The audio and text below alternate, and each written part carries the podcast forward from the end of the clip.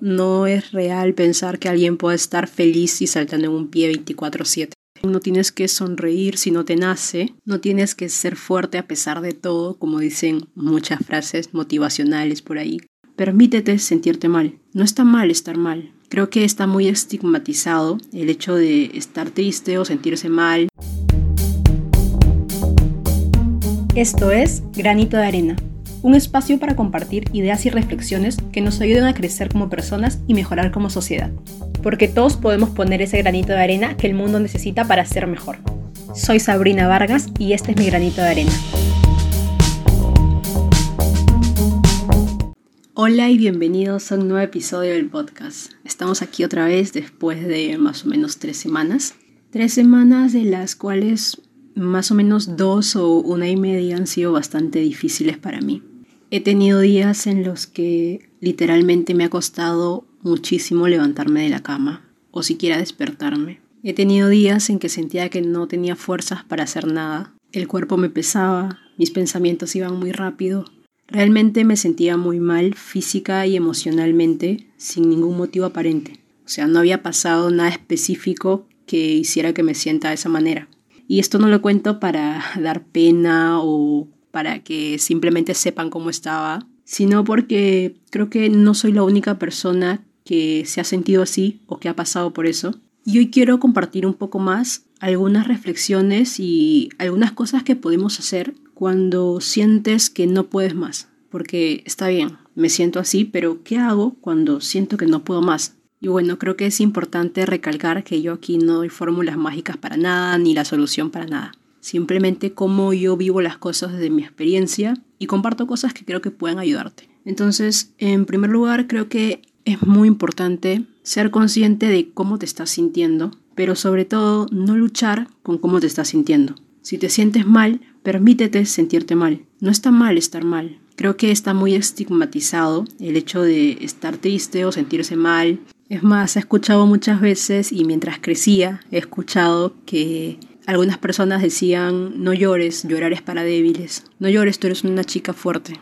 ¿Y por qué no puedo llorar? ¿Por qué no puedo sentirme mal si es lo que estoy sintiendo? ¿Por qué tengo que estar bien todo el tiempo? Que en realidad no tenemos que estar bien todo el tiempo. No sería humano pensar que alguien puede estar feliz y saltando en un pie 24/7. Hay momentos en los que simplemente tu cuerpo, tu mente no pueden más y te sientes mal y creo que el hecho de luchar con eso o intentar sentirte bien a toda costa en un momento en el que simplemente no estás bien es lo que termina causando más frustración y lo que termina muchas veces haciéndote sentir peor. Por eso creo que es muy importante dejarnos sentir. No te fuerces a estar bien, no tienes que sonreír si no te nace, no tienes que ser fuerte a pesar de todo, como dicen muchas frases motivacionales por ahí.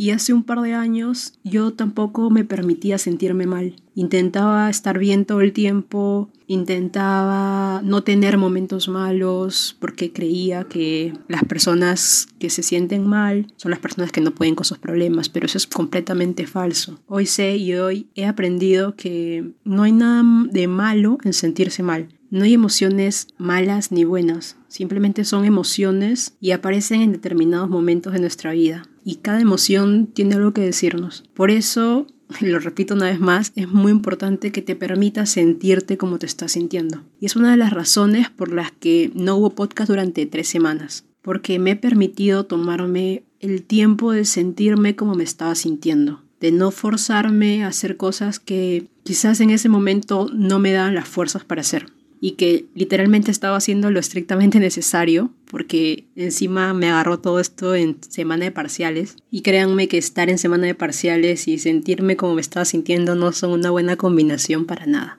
Pero intenté ser lo más paciente que pude conmigo misma, intenté no presionarme de más, intenté tomarme mis tiempos para hacer cada cosa y creo que a nadie le gusta sentirse triste, a nadie le gusta estar mal, pero creo que es parte de la vida.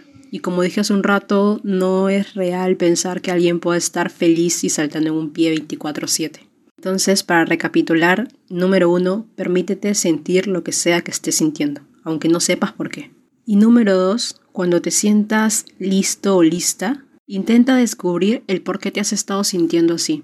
Y algo que me ayuda en esto es escuchar mis pensamientos. y prestar atención a en qué estoy pensando cuando me siento así, qué está pasando por mi cabeza. Muchas veces intentamos ignorar los pensamientos que nos hacen sentir mal, pero creo que es importante escucharlos para saber de dónde viene eso que estoy sintiendo. Pero hazlo cuando te sientas listo o lista. No tienes que descubrir el por qué te estás sintiendo así en ese mismo momento.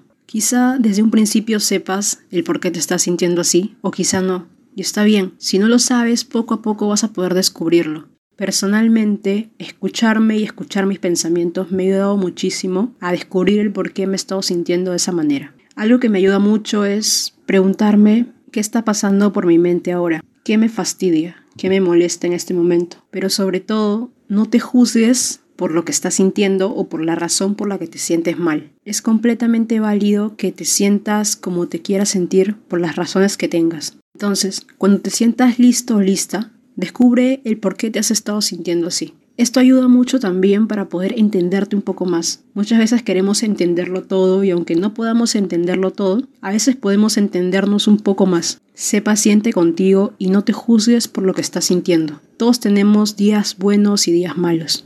Y a veces los días malos son ese descansito que necesitamos para tomar más fuerza. Y número tres, algo que personalmente me ayuda mucho, es conversarlo con alguien. Cuéntaselo a alguien a quien le tengas mucha confianza. Puede ser un familiar, puede ser un amigo, puede ser tu pareja, puede ser la persona con quien tú te sientas segura compartiendo el cómo te sientes. Y personalmente esto me ayuda mucho porque el hecho de exteriorizar lo que estoy sintiendo, contarlo, me ayuda a sacar esto de mi cabeza y exteriorizarlo. Además, muchas veces las personas que te escuchan te pueden dar un abrazo, lo cual te puede ayudar muchísimo a sentirte mejor. Te pueden dar una palabra de aliento, te pueden dar un consejo, simplemente escucharte. Creo que a veces no necesitamos que nos digan nada, simplemente necesitamos sacar eso que tenemos dentro, decir cómo nos sentimos, aunque no sepas por qué. Ayuda muchísimo a que poco a poco te vayas sintiendo mejor. Por eso, cuando te sientas listo o lista, y eso solo lo vas a saber tú porque cada uno tiene sus tiempos, cuéntaselo a alguien. Cuando tú sientas que es el momento y cuando tú sientas que puedes hablarlo, hazlo.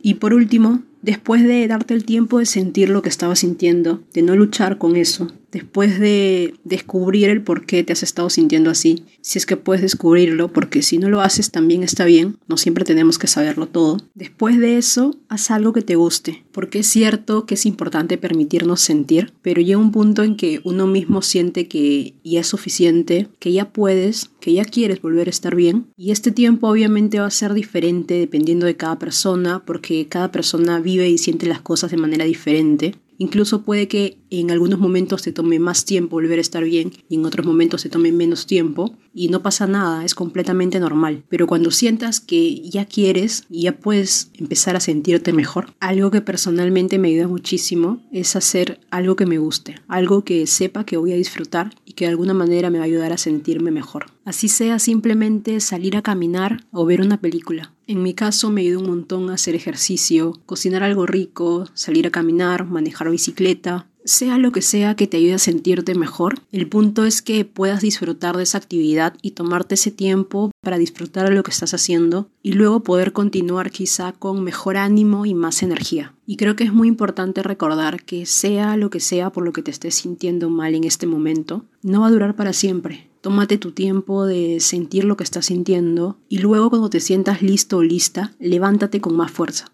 Espero que algo de lo que he compartido aquí el día de hoy pueda servirte o como mínimo ayudarte a ver esos días en los que no puedes más desde una perspectiva diferente. Comparte este podcast en tu Instagram con la frase que más te ha gustado o envíaselo a alguien a quien creas que pueda ayudarle. Hasta el próximo episodio y gracias por estar aquí.